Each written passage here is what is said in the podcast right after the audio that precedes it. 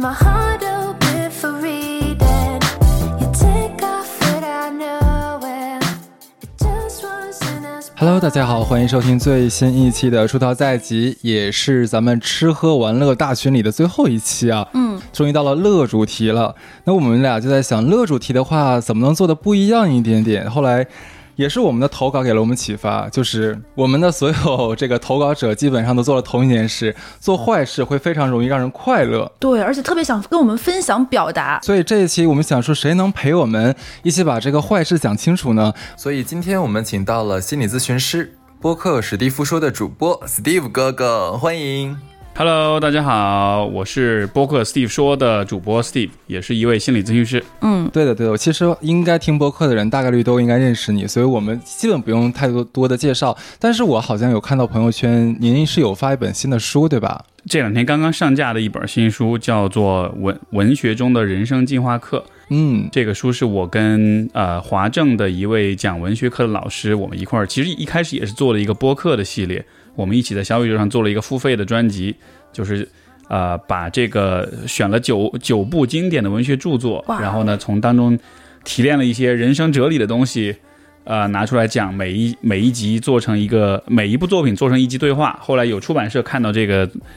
课程之后，说很喜欢，帮我们出成了书。其实我们也没做太多事儿，因为就是播客，然后文字化，他们给编辑编辑，然后就出书了。但这个对于过往的积累，其实要求很高。对，这本书现在在在各大书店都能买得到吗？各大平台都有。对，哇塞！哇，我要签名版，哦 我自己下单，我要签名版。当当当网上现在是应该是有一千本那个签名版，对但是我不知道抢完没有，但 是可以试试看运气。对，大家可以去试试看哈。然后我就直接到我们今天的节目了。那小乐会一个个把我们所有经历过的那些有趣但是很坏的故事拿出来，然后跟我们的 Steve 一起讨论一下。OK，其实之前我们是有个小群嘛，我就在那群里，我刚收到那个投投稿很热乎的时候，我就觉得。我很我对他的这个动机和他做的这个事情为什么要投稿是他的他的原因，其实我都很好奇。然后我在群里就简单说了两句，我就艾特了 Steve，我就想说这是什么？可能我当时表述过于简单，你当时也没有看懂。对正好今天就可以把这个事情单独拿出来，我就先讲第一个故事吧，也是最热乎的。这个故事故事的女主人公，我们管她叫猫猫吧。这个猫猫她有一个好朋友叫兔兔，两个人是从小一起长大的。那小的时候呢，可能兔兔各方面是不如我，可能说反了，可能兔兔和猫猫的名字说反了。这个女生是不如，就是他的好朋友是不如他的。他会觉得，哎，那我们这个友谊其实是在于你在我的下视角的，我你是我的小太小小跟班，然后我们俩的关系可以很稳固。可慢慢的会发现，你不论是学习、家境、生活各方面，包括人缘，都比我好了之后呢，我就发现我内心有一点点不平衡了。我就觉得，哎，我们俩的身份好像转了。我就希望你过得不如我，希望你没有我好。那后面可能我有一些机缘巧合，我去国外读书，再回来的时候，我就希望你，比如说找的男朋友也差一点，我会给你介绍一些人品各方面不太好的男生，或者怎么样，或者想方办办想尽办法让你在感情生活中、家庭事业上不如意。到最后，他已经到了处心积虑、步步为营，能够让他比如说离婚，想办法让她老公出轨，想办法让她出轨，然后让这个女生各方面都不如意的时候，他这个好朋友就会觉得。是不是我在国内生活不是很开心，我就想出国？结果他这一刻他受不了，他觉得你出国是不是又离开了我的视线了？我没有办法继续再干扰你的生活了，我也没有办法使坏了，甚至于你出国之后过得好不好我都不知道了，这不行，我得让你时刻在我的眼皮底下，你过得不，我得让你不好。然后他就那个他的好朋友在准备出国之后，他说我也要跟着他出国。当时他第一次给我讲这个故事的时候，我是很惊讶的，因为现在没有办法是给大家讲非常展开的一个故事，里面非常的可怕。例如说，其实我想透露一点点啊，嗯他在国外的时候，这个所谓的猫猫还是兔兔，就是女主角讲无所谓。坏女人，坏女人她其实是有一个舔狗的，这个舔狗其实就是很花的那一种，然后就是很不是东西，她就觉得说，嗯，我一定要把这个人介绍给我的那个好好朋友，对，对，其实当时我俩就在想说，这是怎么样的一个思想呢？关键是这个投稿是这个坏女生自己写投出来是的。而且他会说，我我得想尽办法要出国，我嗯，甚至于他在投稿的时候会问我有什么办法能能够立马出国，跟上跟着他一起去吗？到这种程度，我当时其实有个很大的疑问啊，就是说，其实我们成年人每一个人，像你从国外留学回来，都是有自己要走的一条路线的，包括说我的职业规划也好，或者或者我的人生规划。但是我们这个故事里面的这个坏姑娘，似乎把所有的注意力，每一分每一秒，全部用在了这个所谓的闺蜜的身上。和她比较，让她不好，让她不好，显得自己心情好。所以你觉得这是单纯的一个嫉妒吗？呃，他们小的时候，这个坏女人吧，她和她的那个朋友之间的比较是基于什么比较呢？就是你们知道细节吗？呃，细节展大概就是，比如说，首先她可能家境不如我，她的身高比我矮，她长得比我会打扮，没我漂亮，她的人缘也没有我好。那这个女孩她她的父这个父母，她家里家庭背景是做什么的呢？可能就是，我记得他当时给我，他他当时投稿是说，他可能比如说父母对他平时关注不是很多，哦那他可能更多的时间，可能哎两两个朋友之间家庭走的又比较近，哦，不，他们他们家里面是做什么的？你们知道吗？没有那么具体的展开讲。哦 OK，我会问是因为也许这个会跟父母的价值观会有点关系，因为似乎他对于这段关系、对这段友谊的评估都是建立在比较上面的，对吧？因为不是每个小朋友小时候都会那么在意我和其他小朋友之间的比较，但他是一直在做比较的。那这似乎也反映出他看待人际关系始终是处在一个。一种比较的视角里面，所以我才会想了解他父母是做什么的，因为有一些家庭背景的父母可能会比较在意，啊、应该这么说，所有的父母都在意，都会让孩子去跟身边的孩子比较，但是那个比较的点会不一样。比如说，呃，像我见过的哈，呃，这当然这个有点以偏概全，或者是一个很很模糊的总结。但比如说家里面是体制内是公务员家庭的话，就会比较在意学历，比较在意工工作社会地位。如果是家里做生意的，就会比较在意他赚钱赚的多还是少。然后，如果是呃呃，比如说是农村地区家这个出生的这种家庭的哦，农村家庭的孩子，这个父母会比较在意的是有没有光宗耀祖，哦，就在意会不同，所以我才会想说，哎，他在意的是什么？那那回到刚才我说这个比较的问题，所以听上去好像这个人是只喜欢就只懂得用比较去看待关系的。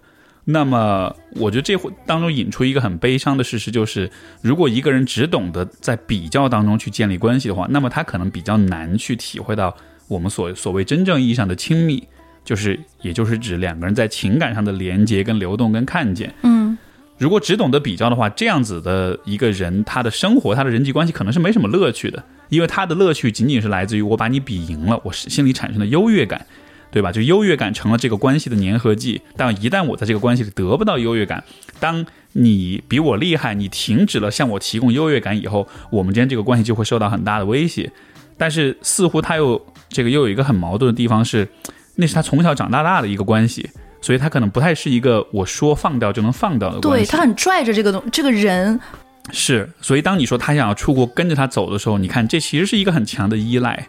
对吧？但是他的依赖的方式是我要通过在你这里刷到优越感来让我感感到好，但是这个方式对他的朋友来说是是不公平的，而且别人如果真的知道他在这么做的话，可能心里面也是不舒服，也可能是要离开他的。所以这听上去像是一个很很很虐，但是他就他问题还是出在他自己身上，我觉得。这种有什么办法调整或 改改变吗？我甚至在想说，啊因为因为我不知道，就是因为是这个细节很多细节我不了解啊，所以我只是在做一种推测。那我是觉得，对于这个投稿的朋友来说，首先就是得看看你是不是很喜欢用比较的视角去看待关系。因为像我的心理咨询的案例当中，确实存在有些时候，你会发现很明显的一个点，就是如果一个人小时候他爸妈总是跟他说别人家怎么怎么着，你怎么怎么着，就是就是我们小时候的父母的这种价值观跟视野，我们会不自主的去内化，去变成自己看世界的一种方式。但是孩子们不知道的是，这父母看世界的方式不是唯一的方式。可是很多时候呢，我没有机会了解到说，哎，你在这个视角之外是有很多其他的角度的，尤其涉及到友谊的话，所以。呃，我觉得可能对这个朋友来说，首先最重要的事情就是去想想看他自己的这种比较视角是从哪里来的，是你的父母传给你的吗？因为除此之外，我觉得不太可能有其他的可能性。但是我说实话，就比如说我啊，我内心也有那种暗搓搓的那种一点，就比如说我会有一种关系，就大家是这种比学赶超似的。哎，我发现哎，他最近在干什么，我也希望好，甚至于我也希望比他做得更好。但是我承认我有这方面，但还没有到这个度，度到我希望他很坏，或者是他发生什么不好的事情，那我觉得还不至于。我我觉得这种潜在的一个解释，像你说啊，就是只是一般的比较或者心里面的不平衡啊、嫉妒啊，这个其实是人之常情。对，包括买个奢侈品什么的，对对，肯定谁都会有，对吧？我觉得这个完全可以理解。但是像他这种要追着别人去给别人添堵，我猜想可能还是跟他这个关系的离别有关。就是说，呃，人最最最底层的情感需要是亲密。当你和这个朋友在很多年的这种 比较当中，你可能会慢慢的觉得两个人的关系是疏远的，是或者说渐行渐远的。在这种时候，你其实是想要留住这个人，但是怎么去留住这个人呢？呃，这个地方涉及到一个一个概念，就是说有关心理安抚。什么叫心理安抚呢？其实简单来说，就是每一个人都是孤独一人来到这个世界上，我们都是脆弱的。呃，敏感的，然后悲伤，呃，然后这个独自一人的这样的一个状态，我们是时刻需要通过社交关系来获得心理安抚的，对吧？心理安抚分成三类：积极的安抚、消极的安抚，还有没有安抚。那这三类安抚里面，你们觉得哪一类是最好的？积极的肯定是积极的。那哪一类是最最差的？消极的安抚。其实不是，人最怕的其实是没有安抚。所以说，有的时候我们宁可我跟一个人的关系里有很多负面的安抚，我也不想要我们之间是没有安抚、没有回回应的。是吗？对，所以我觉得有可能发生的情况就是，他会在两个人的关系里创造这些麻烦，或者给对方添堵，以至于可能对方会因此厌恨他。但是这种厌恨本身其实是一种强烈的一种消极安抚，但这种安抚是好过他们俩渐行渐远哎，，不再有来往。是不是有有一种可能？就比如说像我们从像我啊，我从小到大是从一个地方读书长大，然后再去另外一个城市，再去另外一个城市。我和很多人的关系和亲密关系都是可能慢慢的从很亲密到远离。他是不是没有学会这个告别？就是我和有些人就是要渐行渐远的。是，所以我所以我才说啊，就是你看这样一个关系，他从小就是一起长大的，嗯所以其实应该是一个很怎么说呢，是很重要的一个关系，对吧？但是可能他不太能接受。呃，这个关系变远，他也没有能力去维系这个关系，所以我猜我猜想这种时候，他通过创造一种很负面的一种状况来，像是保持这个纠缠，然后这种这种纠缠的保持，至少可以避免他就此永远的失去这个关系，所以我我怀疑是有这样的一个动机在里面。量子纠缠都没他纠缠。其实我其实我觉得一个好姑娘最惨的是什么呢？这个坏姑娘就可她一个人霍霍，我懂你的意思，哪怕她就从小到大从来没有换过第二个人，反正就是盯着她一个人往死里霍，我觉得很很惨的一点。当时其实我也有往后想过，如果说这个好姑娘她出国之后就意识到了什么，就跟她斩断了联系，嗯我在想，那这个坏姑娘她会慢慢慢慢变好吗？还是说像就是歇斯底里，对，或者说再换个人继继续霍霍？嗯，我觉得这个就要看他在生活中其他方面的一些发展了吧。如果他从小到大一直都怎么说呢？比如说在情感上是完全依赖于这一个朋友的，那他可能确实需要学一下我怎么样在不同的社会关系里找到满足感，恋爱也好，其他的友谊也好。呃，另外一个方面，我觉得还是在于人在面对自己内心的阴暗面的时候，嫉妒也好，这种自私也好，啊、或者其他的这些冲动。这些阴暗面本身是很正常的，人都会有阴暗面。但是我们在面对这些阴暗面的时候，我们会有意识的做选择。有些人是会选择接纳和拥抱这种阴暗面，并且，并且就是说，尽管我有阴暗面，但是我还是试图做好的、对的事情。但也有一些人，他就会跟着他的阴暗面走，他就会放任他自己。所以，如果我因为看着这个朋友变得很好，然后我又感到我们的关系也慢慢的在走远，以及我自己生活也不如意，所以这个时候我看不过，我心里不甘，我就开始搞他。这个时候其实就是他自己做的选择了。就是说，我们不是一直有一个辩论说人性是本善还是本恶，对吧？我觉得善恶一方面可能是有天生的一些自私的动机，但另一方面它真的是后天的选择，所以这个地方真的是取决于这个人他接下来想要怎么选择，他接下来想要怎么去对待这个关系。我觉得这个其实是就这个主动权其实是把握在他手里的。我觉得需要好姑娘听一下这期节目。我怎么办法呢？我有什么办法？我也很想找办法。我 我们甚至上次在节目里大声呼唤，所有这段时间要去国外，且她的闺蜜要跟着她去国外的，听到这个节目都请注意。嗯，可能也许她的这个朋友，我不知道会不会有这样的感觉，但就是说，如果你的朋友一直对你是一个嫉妒的状态，并且一直到处给你使绊子的话，如果你自己还没有注意到的话，那那那那可能你要看一下你自己是不是哪个方面对，是我也在想是，在是在睁一只眼闭一只眼，是在我不知道呃装 装聋作哑还是怎么样，因为这不可能觉察不到的，对吧？对我其实这个故事再反复再看两遍的时候，我就会发现。就是是不是他自己应该体察出来一些，还是说他叫不醒装睡的人，还是说他太在乎了，甚至觉得因为这个在乎，其实我也不想离开你。是没错，我我觉得你说这个可能性很大，就是可能他自己多少也有点感觉，但是他可能所以他选择出国了，就确实是又不想撕破脸，是不是对想太多？有可能啊，就是很好的朋友嘛，然后确实不想撕破脸，然后可能确实也不想就此在生活中就失去这个人，但是怎么说呢？人在友谊或者在亲近的关系里的适应能力都是很强的，有的时候这种适应能力甚至意味着某种程度的表演，某种程度的迎合，包括包括某种自欺欺人都是有可能的。对，所以这个事儿是一个，我觉得从两个人的关系的角度来说，可能最好的解决方式是我们能够呃开诚布公的谈一谈我们两个人对彼此、对我们这段关系的感受。这个建这个倒是我觉得所有人都可以做，不光是就不光是这个案例里面两个人，我觉得任何两个朋友之间，包括情侣之间、伴侣之间，其实都可以。每隔一段时间，你们可以花一点时间，就是坐下来，大家复盘一下我们现在的关系状态，我们各自在这个关系里感觉如何，我们有没有什么想对对方说的，有没有什么平时不敢讲的，或者是呃不满意、不开心的地方，就像像体检一样，定期给关系做体检。这个方式其实对于所有的关系当中这种误会、这种纠葛的澄清都是很有帮助的。但我觉得这一点对于那个坏姑娘来说是一件很难做的事情。为什么呢？她每做一件坏事，都是希望对方完全不知道，自己掌控全局，嘿嘿嘿对在背后里面啊，有的怎么怎么搞，但你不知道，其实我就是背背后那个人，看到你被搞得很惨，我会很开心。对，我觉得她是完全不可能释放自己内心的。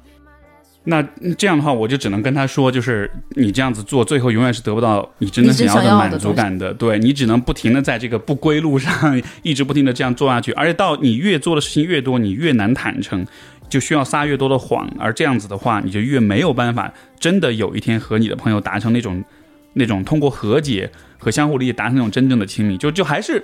就是还是这种对吧？就是这是不归路，那你看你怎么选？你是及时回头悬崖勒马，还是说你就继续走下去吧？而且我跟你讲，特别妙的一点就是，他有的时候会使绊子。他他的朋友可能在就是好那小好姑娘，可能就这段时间可能过得比较消沉，但是他过一段时间，可能比如说，哎，他们家因为拆迁什么又有钱了，就是 就是你知道他那种痛苦吗？就是我想搞你，哎，你好像这段时间不好了，哎，我嘿嘿嘿有点快乐，结果你又他的内心就跟着这样，就跟那个正弦曲线一样，其实他得不到快乐的。这个地方是不是也涉及到这个这个所以打引号坏姑娘，她自己像是没有自我的样子？对我觉得她没有真正她人生自己的重心。没错，所以她好像什么事儿都是要看着别人好或者不好，就好像是她的价值是由别人的好坏来决定的一样。哎，所以我刚刚她说你说坏姑娘刚刚听了这句话，会不会气死？什么？我不是一直掌控全局的那个人吗？对，我觉得她她不是，她是被牵着走的，嗯完全完全不是。因为如果就说白了，你你英文英英文里面不是就说嘛，说你这个你这种情况，你应该 get a life，对吧？你应该去有你自己的生活，你别一天都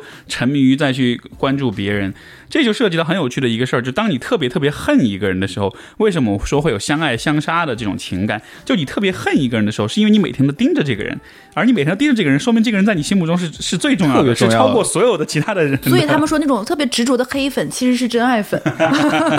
至少在重要性的排序上，哦对对吧？所以你看，对于这个姑娘来说，她确实是生活中好像至少在社社交关系的层面来说，似乎他的注意力全部放在这个人身上。那不管你是喜欢还是讨厌这个人，但重要性的层面说，那就是那就是 number one，就是最重要的，这个是无可厚非的。OK，那第二个故事，呃，第二个故事，哎，我尽量控制一下，我要收敛一下，就是因为我怕讲的时候尺度太大。就是我们有一个系列是付费节目，叫《渣男渣女》嘛，就会收到很多渣男渣女，对，就会有很多粉丝的投稿，因为我们这个节目其实也做了很久之后，很多人对我们有信任，甚至于。这也是可以值得探讨。有一些人做了这样的事情，他是没有办法跟自己身边的人说的，因为只要你跟身边的一个人说，就等于告诉了所有人。但是他们又很愿意，就有点像那种连环杀人犯，他有点想去犯罪现场再回看一样。他们做了这样的事情，尤其是特别是出轨，他其实是想跟别人分享的，甚至于他们会想分享一些细节。所以我们我经常有的时候收到那个投稿，我觉得嗯，可能中间有很多字要打码的那种程度。我们会收到一类人，他们可能在社会上是有非常受到认可，或者是非常有社会地位的一些职业，比如说老师啊，这里没有冒犯的意思啊，就是看起来他应该是刻板印象里面，他应该是很体面很端庄、非常儒雅，但是他们可能就会，他也会表达，就比如说我有个女生，她表达她非常爱她的另一半，两个人的夫妻关系也很和谐，是那种不论是外人眼光还是家里的亲密关系，甚至于他们彼此夫妻之间都是我们有沟通、有交流、有陪伴，甚至各方面都很和谐。但是她还是表示她非常喜欢并享受于习惯性的出轨。那可能他不只是跟一个对象，他可能跟很多对象，甚至于这个人他会带回家里是玩火，甚至于这个人完全可能世俗层面是匹配不上他的。这个人可能是很什么都不是的一个人，但他就要跟这个人出轨，或者这个人只是他在外面无意之间用某个软件认识的一个人，但他就享受这种有点过界，甚至于连环出轨。然后他会跟我分享，分享完之后，他说：“可是我还是爱很爱我的老公，我非常不希望他发现。我也知道这个事情再这么玩下去可能会出现风险，但是我控制不住。我觉得这一点是整个案例里面最妙的一点。像对于我们正常人来说，我出轨是因为我可能没有那么在意自己另一半了，或者说对呃另一半没有办法给我足够的吸引力刺激到我，那我在外面寻找就弥补一下这个刺激的缺口。但是像我们这一类的案例里面，会发现他仍然很爱他的呃对方，对吧？对他仍然会呃热情似火看到对方的时候，嗯但是他就是需要就是在其他的时间或者其他的空间里面去找另外一个人弥补，这个人是谁都可以。甚至是不需要有感情纠葛，有男生给我投稿，有女生给我投稿，都有。嗯，呃，涉及到性跟情欲的问题，这就其实就比较复杂啊，有比较多可能性。但是我首先想到其实是啊、有一个非常出名的性心理学家叫 Esther Perel，然后他呃。他整个他写过若干本书，他也讲过好几个演讲，包括一个很火的 TED Talk。然后他整个的点就是围绕在什么呢？就是夫妻两个人在一起之后，因为他的很多的工作对象是那种多年夫妻，而且已经走入无性婚姻的状态，两个人对彼此已经没有火花了。然后他就说怎么去呃让这个关系重新回到这这重回第二春。他说的方法就是你们出去各自去找异性去调情，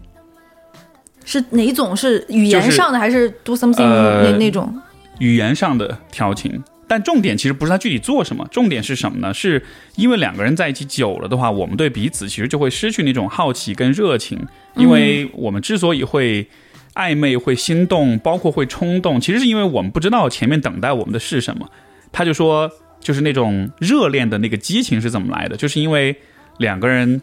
我们知道我们会有一天会上床，但我们不知道 when，我们不知道什哦，么时候。这是最美妙的时刻。所以那个时刻其实是最让人兴奋的。嗯，然后老夫老妻在一块儿，你就会觉得这件事情随时都会发生，而且它具体要怎么发生，要做些什么都非常的清楚。它是一个充满了确定性的事情，而人对充满确定性的事物，它就是会慢慢的降低兴趣，降低热情。所以我之所以联系到这里，就是因为对于这个你们提到这个人来说。我觉得不排除一种可能性，就是他一方面这个是他一个个人满足的一个事儿，但另一方面，有可能他在做了这件事情之后，他会发现他对于他的婚姻，对于他的伴侣，可能会产生出更强的，就是比以前可能更多的一种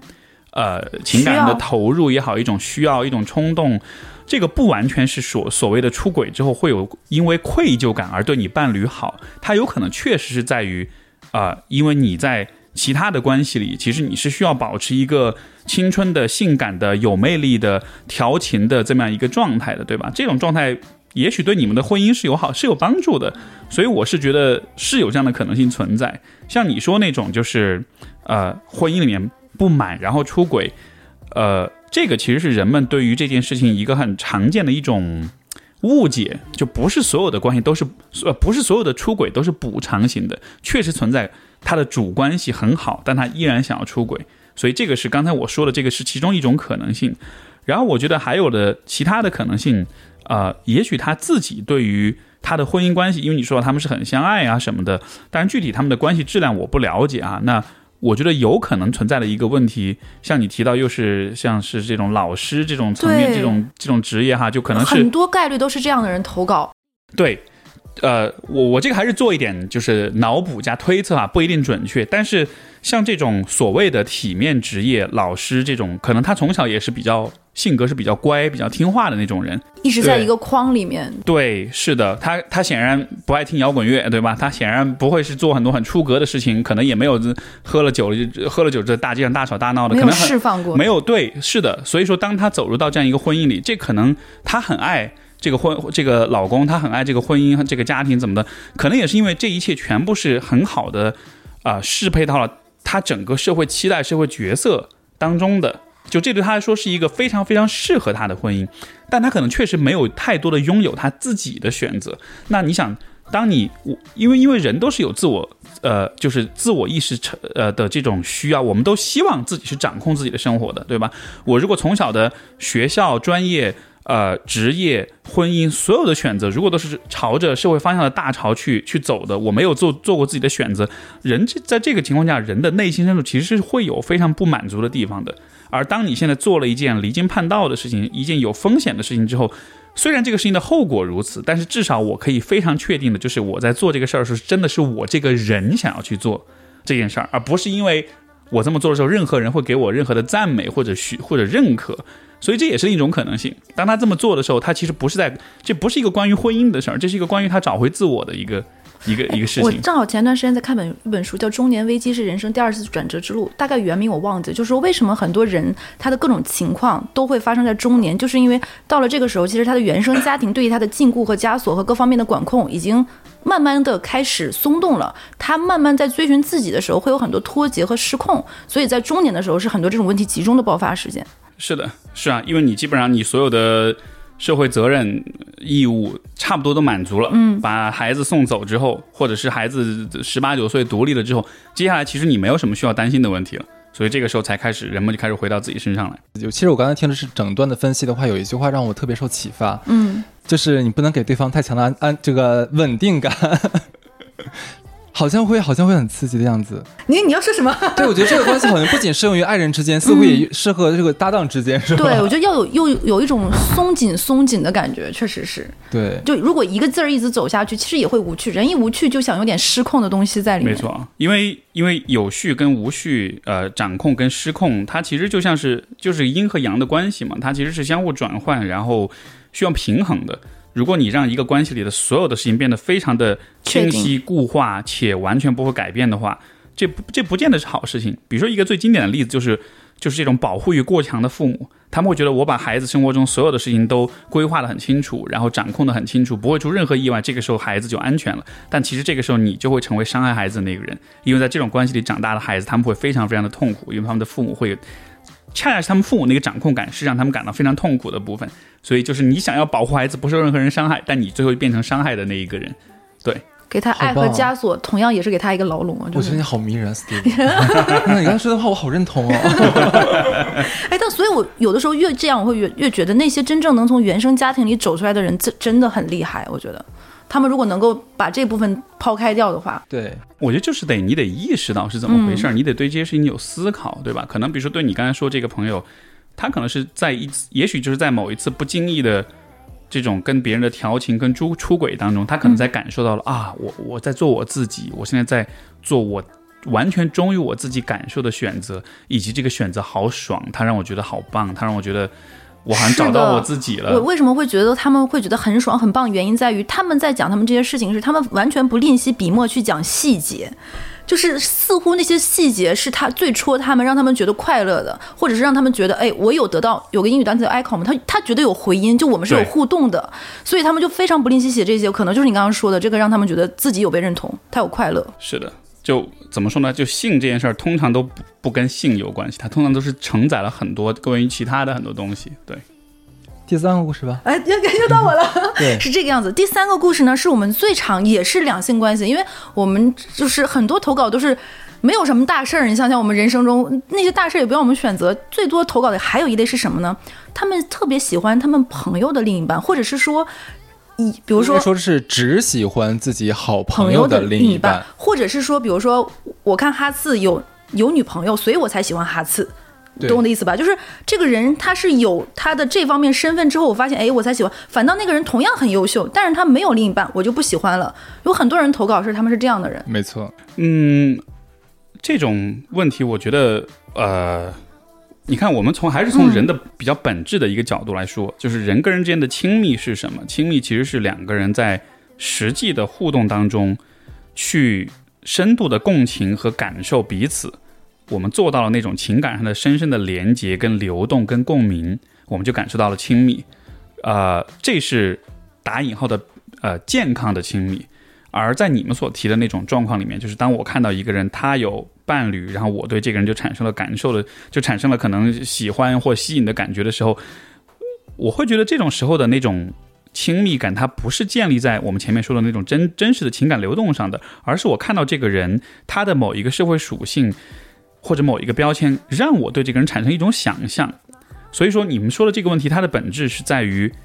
你你是在和你想象中的一个人产生一种。相互的这种吸引跟连接，甚至于他不是他想象，他我感觉他们是没有自己的判断，就是他没有一个觉得我觉得这个人好，他不，他是一定要在社会标签下或者别人的男朋友哦，那我觉得你是好的，不是我判断的，而是他觉得这是别人的东西就是好的。明白。所以你说这是另外一个状况，就是他自己其实不太确定他没有判断。对，就比如说这个人同样很好，我刚刚也说了，就比如说，那我不喜欢，因为他不是别人的伴侣。但当你是别人的伴侣的时候，我突然发现，哎，你挺好的，明白。其实其实这个地方的问题是相通的，就是就还是说一个人缺缺少自我吧，他缺少对就是自己去判断也好，去感受。呃，去选择的这样一种能力，对吧？当你不知道什么是好的时候，你看我们怎么知道什么是好？我看到一个人，我对他特别喜欢，我是靠我的情绪的反应，甚至可能是身体的反应去感知的。我看到这个人，我特别兴奋，我觉得他跟所有人都不一样。这种很真实的身身体的反馈，会让我觉得这个人是特别好的，然后我形成自己的价值判断。但是如果对于像你刚才说的这种情况，如果你连这个感受你都感知不到，或者你都没有反应的话，那可能就还是没有自我了。那这个自我是怎么缺失的？这个可能又是扯到原生家庭啊或者什么的。我我觉得有可能发生的情况是，也许他他自己从小是有见证过他的父亲或者母亲的有一方出轨的，甚至可能双方出轨的这个情况，就是呃，因为在我的做过的很多咨询的案例里，你会看到，当比如说一个父亲出轨的时候。母亲有可能是不知道的，但是女儿是很有是很有很就是，如果是女儿，你是有很大概率是能察觉的。我很多来访者都跟我讲过，不小心看到爸爸的手机上的某种留言，或者听到爸爸在用很暧昧的语气跟一个陌生人打电话，等等等等。那如果小时候你经历过这些画面的话，呃，可能他对于一个小孩子来说，他可能是很强的呃创伤，但也可能是一种他无法理解的一种刺激。这种刺激在长大了之后。人们有人们会在关系里面会无意识的去重复一些他们很熟悉的一些感受，所以当她想要去和她的比如说闺蜜的男朋友发生点什么的时候，可能就是因为那个感觉和和曾经的某种感觉很像，就有点像印随感觉被说的，就像小小动物破破壳而出之后看到第一根什么样，你就想跟着它走这种感觉。呃，因为我们都倾向于寻找我们熟悉的感觉，而不是寻寻找让我们开心的感觉。对，就是这，这是人，这是人很有趣的一个特性我刚。刚其实就想问这个问题，就是你像他在模仿的过程当中，这个模仿本身未必是快乐的，但是好像模仿这件事大于了快乐本身。哎，对啊，哎，这句话好像让我想到之前我们一个投稿，就一个好几个姑娘，她们找的男朋友全部都是渣男，而且甚至是一个类型的。后来我们发现，因为她爸爸就大概就是这个类型的人，所以她这对她来说似乎是一个安全感。没错，因为因为因为我很熟悉嘛，我很熟悉这个感觉，我知道接下来会发生什么，我会被忽视，我会被虐待，我会被打压，对然后我会受伤。然后我也会很不开心，我可能也会哭很长时间，然后会慢慢好起来。这一切他很熟悉，甚至他会说说哦，这一步果然如我所料，你就会在这个时间段怎么怎么样。，是的。所以所以所以很常见，这种情况很常见。有有些所谓的这种吸渣体质嘛，对对对对对对他其实说的就是这个原因。因为你反过来想，你要过得很幸福快乐的话，这个这种关系其实是有一点令人不安的，对吧？就是虽然我们都说，哎，我们都想要幸福跟快乐，我们都想要甜蜜，这个是天经地义的事儿。但你想想看，第一，当你处在幸福快乐里面的时候，你其实不知道有没有会不会有一天它会结束。第二就是幸福跟快乐往往包含了大量的不确定性，就你其实不知道接下来会发生什么。因为我们刚才说了嘛，这恰恰是这当中的乐趣的一部分。如果你完全知道接下来会发生什么，你可能不会那么的兴奋，让你感到很幸福、很快乐的关系，有可能恰就是因为对方这个人跟你预想的不一样，或者说你们未来的生活会什么样，是充满很多的可能性的。而这一些部分，可能对于有些人来说是比较害怕的，他会觉得，尤其对那种就是很需要掌控感的人来说，他可能会有点怕这种情况。对吧？包括他会也会怕，如果我真的很幸福，我是不是就会在这个关系里更加的失去自我，更加的依赖对方，更加的没有我自己的生活？那这对我来说是不是很可怕的？当我怕这一切的时候，那更好的选择就是我回到那个很烂，但是我很熟悉的关系里。所以这当中是有一个非常矛盾的一个情况。哎，那我很好奇，如果像所谓的吸渣体质的人，他有一天忽然已经醒了，说我应该离开这个泥沼，不要在这个漩涡里面继续转了，我想去找那个真正带引号可能世俗意义上的幸福的时候，那如果真的找到了这样的一个对方，你说他真的会幸福吗？对他来说是很不安全的吧？对我来，对他来说，呃，所以你的不安全是哪儿来的，对吧？你你你你是从小到大，其实人对生活的掌控感，只要你心智各方面发展是一个稳匀速上升的过程的话，你的掌控感无论如何都是会增加的。我们我们毕了业，找了工作，有了收入，有了自己的房子，这一切都是增加掌控感的非常重要的过程。但是如果你的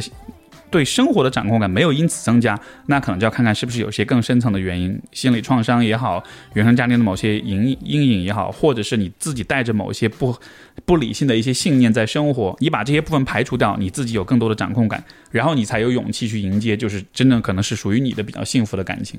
你刚刚说那个，我们有一类投稿是有的，你知道他是什么样子吗？比如他找了一段时间渣男，比如说被家暴了，他意识到这样不对，我要找个好男人，他真的找到了。结果他跟这个好男人过了一段时间之后，他发现不行，他还是要回到那个生活里。他就自己也说，他说可能有的时候让他自毁是会让他快乐的一部分。就像刚才 Steve 讲的那种，他就是必须要找那个呃所谓的的安全感或掌控感，因为他他的人格没有往上同同步上就是升。走三步退两步，走三步退两步，就是这个样子。是，而且如果他，你看像你说这种，就是他，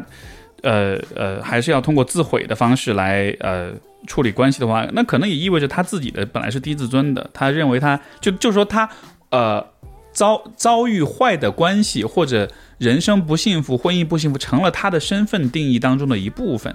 对吧？那你想你在什么样的环境里长大，你会形成这样一种身份认同，就是我这一生会过得不幸福。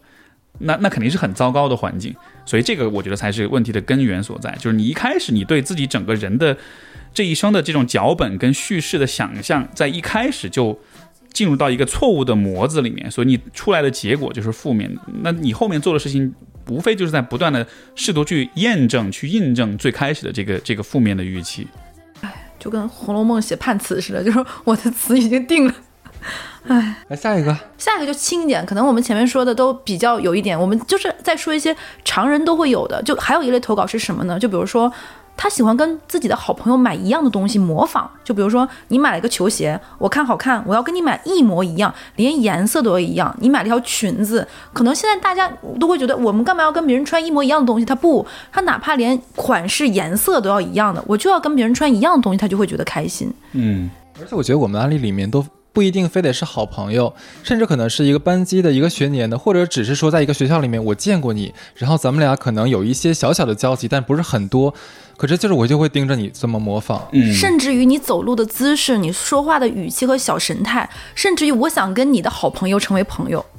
如果一个人有这样的表现，我觉得这是一件好事情，因为这意味着你模仿的这个人身上的某一些品质是你自己想要变成的样子。因为其实每一个人在遇到我们特别钦佩、特别青睐的、特别敬仰的人的时候，我们其实都会有一种我想要变成他，然后我想要在某些方面去模仿他的这样一个一一种一种反应。这个其实每个人都会有。可是这个有的时候会让那个被模仿的人很痛苦。对，所以这个地方就会有一个很关键问题，就是就是这个模仿的人，他需要意识到，你做这一切的目的，终极的目的不是要去模仿对方，而是现在你对呃你面前这个人产生了一种敬仰跟一种呃呃呃一种崇拜，而这其实是意味着你自己心里面有。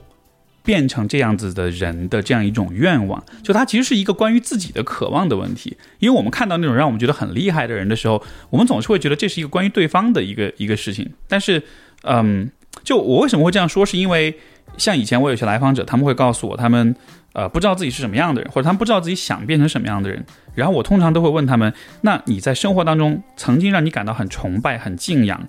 呃很很羡慕的人是什么样子的？然后他们会呃描述一些特定的人，我是说你把这些人的品质罗列出来，你看一看是不是其实这些品质也是你自己想要拥有的。然后通常你这样去罗列，你就会发现真的是就是我会欣赏的人，是因为他们身上有一些我想要拥有的品质。所以当你遇到这样的人的时候，如果你只是完全把注意力放在去模仿这个人上面，其实就错过重点了。这个时候其实是因为你的内心遇到了一个像是未来的理想的你的的一个嗯印、一个镜像，对，然后你其实是你的那个兴奋劲儿，其实是想把自己打造成那个样子，但你如果只是在形式上去模仿他穿什么衣服、穿什么鞋什么的，就错过重点了。所以我是觉得，如果一个人能让你有这种感觉，想要模仿他一切，你不妨看一看他的人格方面有什么样的特质，他在智识，他在呃职呃职业，他的人际关系上有哪些的特质，可能也是你。很钦佩的，然后你在这些方面去模仿，你把这些模仿到了，你至于穿什么衣服、什么什么鞋，我觉得那不重要。但是人格层面的这种模仿，为人处事上面的模仿，这绝对是好事情，因为这意味着你找到很好的学习榜样。所以我我觉得这不完全是坏事情，就是我会就这个事儿，我会想愿意把它从往一个更建设性的、更积极的方面去解读。啊，你这个有有帮助到我哎，是吧？因为我刚突然想到一个事情，就是我因为我很爱看球赛，我会发现每一个伟大的球员，你采访他的时候，他会毫不吝惜的说，我喜欢的球员是谁，他是看谁踢球长大的，我在模仿他的球风，才成为了我今天的这样的人。你会发现，这样卓卓越的运动员，他在他的小的时候都会有一个他梦想的标杆，他要成为的那个人，那个人可能离他很遥远，但最终他是朝着那个方向成为了他今天的那个人。是因为我们都需要对未来有一张地图，我们要去哪里，我们变成什么样的人。如果你有了一个模仿对象，就意味着这个地图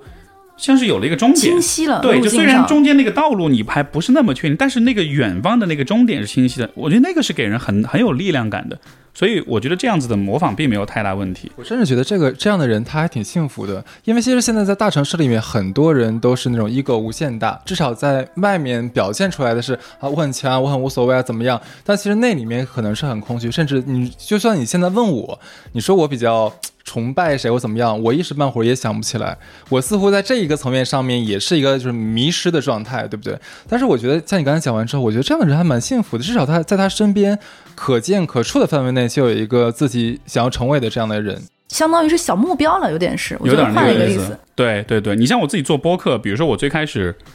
啊、我特别崇拜的两个播客主播，一个是 Joe Rogan，一个是 Le，一个是那个 Lex Freeman，就他们俩就是我特别特别仰慕的那种人。他在播客之外，他有他自己的事业，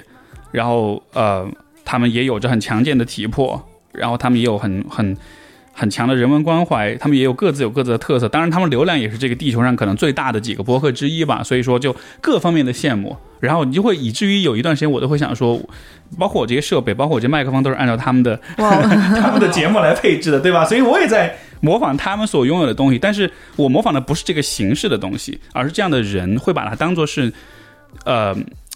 怎么说呢？他们人格上的某一些模块、某一些碎片，我会把它们拼起来，拼成我自己想要的样子。但是我不是做一个完全的复制粘贴，而是我是有许我是按照自己的喜好，我去选他们身上各自的那些让我喜欢的部分，然后拼拼拼拼成一个我自己喜欢的样子。这样子的话，就你又受到他们的启发，但你又没有完全失去自我，而是活出你自己想要的样子。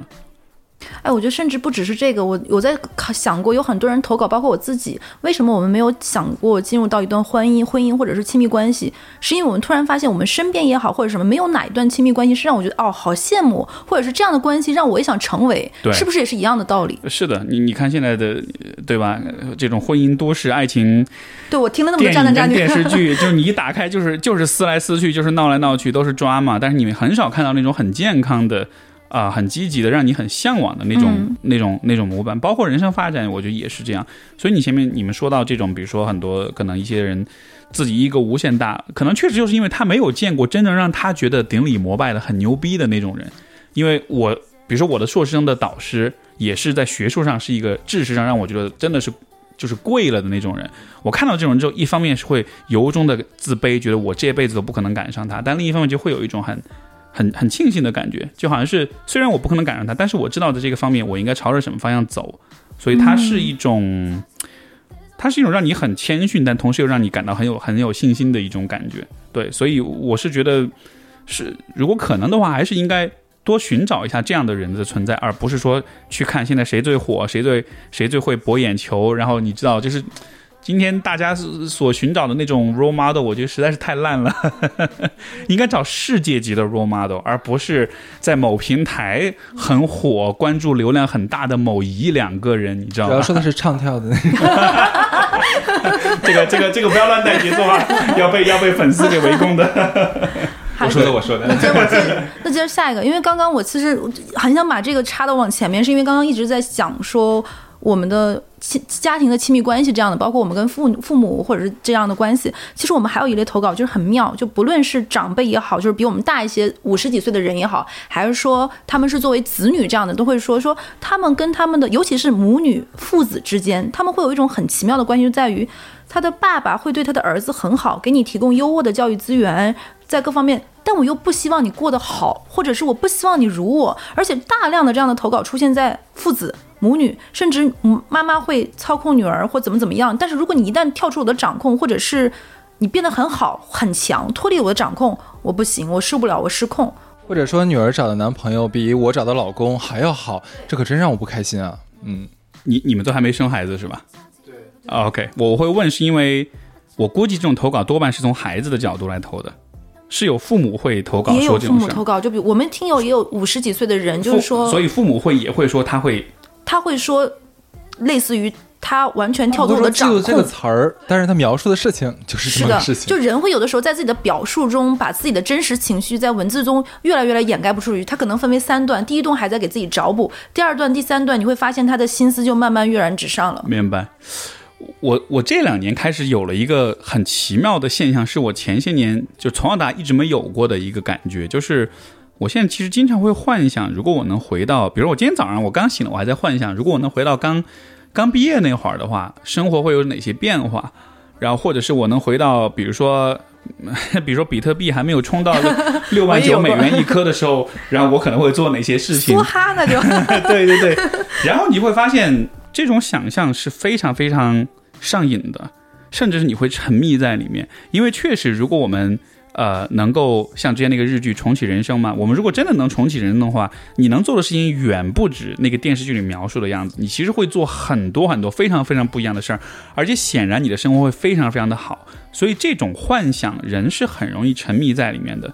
而当我开始有这种幻想之后，我我更多的就能理解为什么父母对孩子会有嫉妒。他们看到自己的孩子的时候，他们其实很容易会看到是他们年轻时候的自己，就是他们会看到曾经我错过了多少的可能性，而现在我面前的这个家伙，他现在就拥有我曾经拥有的那些可能性，甚至比当年还多。因为上一代人又经历特殊的一个历史时期，所以他他们有很多的人生选择也是身不由己的。所以我觉得那种嫉妒，可能更多的不是我对你这个人的嫉妒，而是你是一投个化射了很多身。东西。是的，它是一它它代表的其实是我这一生所有的失去的、不可逆转的、永久的错过的那些可能性，而这些可能性对一个人来说是非常非常难受跟痛苦的，就好像是。比如说，对于我来说啊，我我没有在比特币才一千美元的时候就就买它一百枚放在那儿，对吧？就你想想看，如果这样的一个后悔乘以一百，然后全部聚焦在全部把它投射在一个人身上，那你对这个人肯定恨死了。我其实对这个案例蛮好奇的一点是，这些所谓的家长，我在他们身上看不到痛苦，为什么？就是按理说啊，我至少我们从小所接受的教育和文化告诉我们的是说，我们为人。呃，父母，我们就应该无条件的去热爱我的子女，把所有的爱全部分享给他，甚至我的生命。全部。对，呃，完全不可能说是说让我去呃嫉妒或者我去害我的孩子。但是呢，所有就是我们这些投稿案案例里面，你可以看到这些父母在做这样的事情的时候，好像蛮开心的。对，这个让我觉得很奇怪。那正常的话，如果是我，可能我要经过心理的一个挣扎，我要打破那种就是呃思想给我一个那个那个之前那个枷锁嘛。他们好像没有哎。我觉得就是呃，怎么说呢？当以后你们在收到这样的信的时候啊，我我发现我不知道哈，我只是因为我没跟你们聊很多，但是我今天对你们初步的感觉，我觉得你们还是比较喜欢喜欢从一个偏道德的层面去看待问题。但是我的意思是，道德是外界对于个体的期待的角度。对，比如你刚才你说的，你觉得啊，父母作为父母妈，那应该爱自己的孩子，对吧？问题就是那是那是谁定的？是谁定的？父母要爱自己的孩子，那其实是公共的道德来定的。但是问题就是道德和人内心的感受，就之所以有道德的存在，就是因为很多时候人内心的感受不是这样的。所以我听到的时候，我反而觉得这非常的正常，就是父母会嫉妒自己的孩子，会讨厌自己的孩子，甚至有的时候会希望这个孩子是不存在的，这样子自己的人生就会过得更好。这些情感其实非常普遍。只是很多时候我们不说而已，因为我们知道说出来会伤害到别人，或者我们会知道这样子的话，嗯，可能可能不是一件对的事情，但是不代表这些感受不会有。所以大家信任你们，把这些很内心深处的这些这些阴暗的想法分享出来，我觉得当然也是好事情。他们终于有一个出口了。另外一方面就是这种感受它就是会发生，我觉得我反倒觉得不不需要去感到有多么多么的奇怪，因为。你是父母，但是父母不意味着你就是个完美的人，对其实？我们更多有的时候收到了很多投稿之后，我们其实首先不是专业的，其次嗯我们在看到这些故事的时候，我们也希望更多的有一些听到像你这样的专业人士给我们一些，其实他们相当于是信任我，把这些内心很多的一面敞开来给我们，但是我们也并不想说妄加评判怎么怎么样，但我们也希望有一些别的方式去 就你知道我刚才为什么问这个问题吗？因为其实想到我自己的身上了。有的时候我觉得，就是我在跟我妈吵架的时候嘛，我妈会说一句话，因为我妈在思想上是很不传统的戴帽号、传统的那种女性，她会说，有的时候你真的很讨人厌，但是呢，我作为妈妈，我又不能讨厌你。其实你知道我当时那个感觉还是你讨厌的好像证明。是我讨厌了。对，但是你知道我妈说这句话会让我有很多的深思，就是她好像还套在就是你刚才讲那种所谓的社、呃社会给她定义的那种规训的那种对，，是，哎，但是很好啊，我觉得她愿意这样跟你说，意味着她还是还是多少是信任你的，就她还是安全，她还是能表达这个话的，因为有或者是说我我甚至想，其实想问你的就是，当我们成年之后，我们有什么样的方式能够重新让我跟我的亲子关系、跟我父母的关系的沟通方式有一些扭转，不只是当年的我小的时候那种关系，而变成我能够把一些方式、想法，我们俩是一个渐渐能够，也不能叫逆转吧，相当于更平。你给你给她买个楼，他什么沟通都可以跟你说。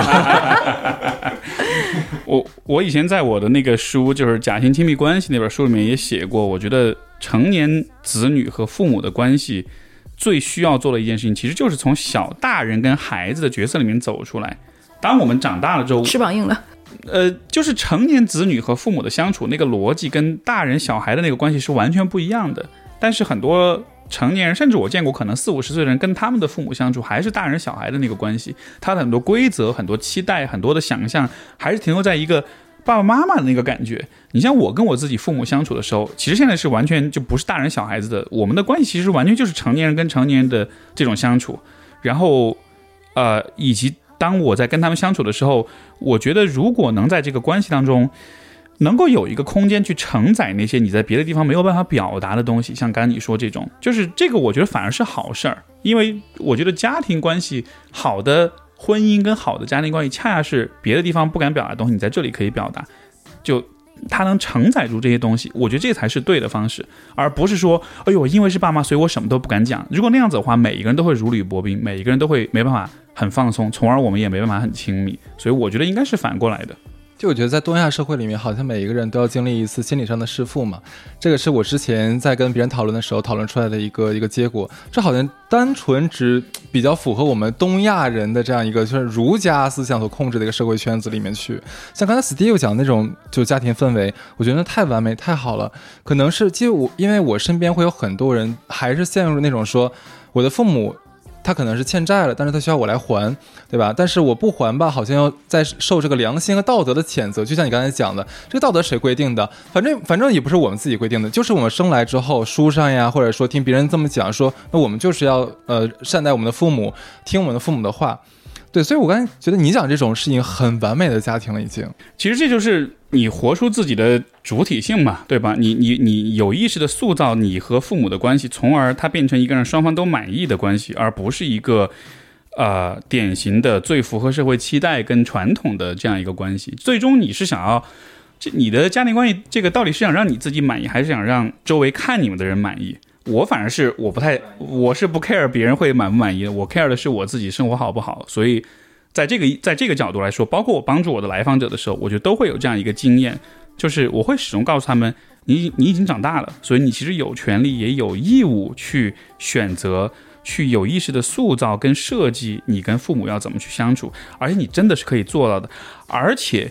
一旦父母体会到了这里面的甜头，他们的变化会比你想象的还要来得快。因为很多时候我们会觉得，哎呀，爸妈中中老年人都固执了，其实不是。他一旦尝到甜头之后，他会变得很快，因为还是人，就是你尝到甜头，你是不可能不改变的。所以这件事情，我觉得还是蛮有必要有意识去做。因为东亚文化里面对于就是家庭，呃，因为我们说家庭关系如果是一个有机体的话，它也是有生命周期的。东亚文化对于这个生命周期早期、中期的刻画跟想象会比较细，会比较多，但不太思考这个家庭关系后期，就是当子女成年，包括子女自己也有了家庭之后，这个阶段这个关系是什么样，我们其实描述的很少，我们只是。会一直把这个君君臣臣父父子子一直延续到人生的尽头，但其实这不合理，因为因为人生阶段变了，相处的逻辑也要变我觉得不。只是你会整觉得整个这样的，他其实关于死这件事情也是不谈的。对的我们只讲前面，不讲后面，只讲身前，不讲身后。没错，你你你你你说这个让我想到就是呃，你知道东东西方对于死亡这件态度的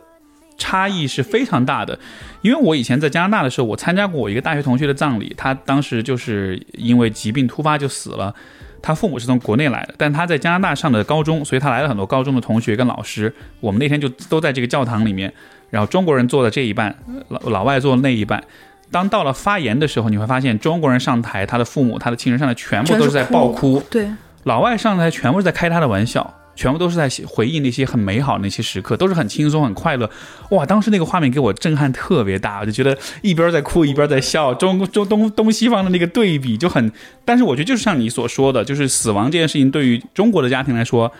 它是是一个很难，并且不愿意讲、不愿意开口、很回避的东西。是是这这个当中是这有很深的根源在这种文化差异里面。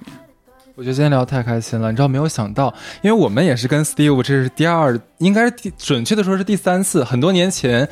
我们你在台上的时候，那时候我俩刚去参加一活动，看到你，哎，我说那 Steve 耶，但是你匆匆就走，后来就走掉了，对。然后今年等于说是有真的相识，今天也特别开心，有机会一起做节目。然后我已经很久没有听一个人讲话，能让我这么全神贯注，觉得啊，他说的很有道理，我都认同。而且有一部分是 解决了我内心的一些问题，甚至于让我以后在面对投稿的时候，我会觉得我换了一些角度，就把自己以前的傲慢、偏见和刻板印象，我觉得会走开一些。对我，我好像刚才反思了一下，我之我在自己之前的情感关系里面，好像就太追求这种稳定感了，这太不性感。我刚才学到很多，你是不是要给我投稿出轨了？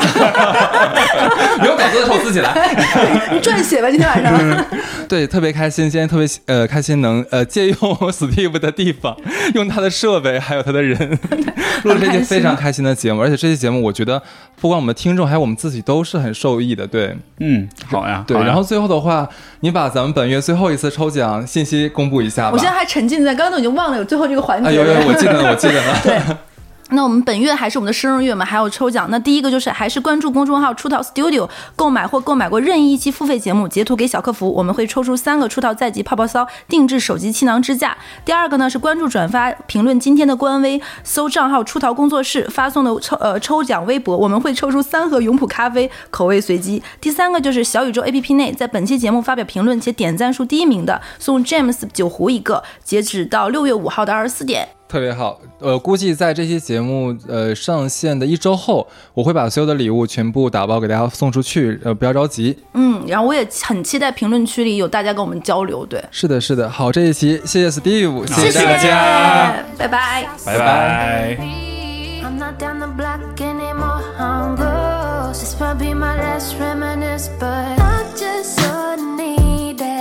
But my heart is so defeated.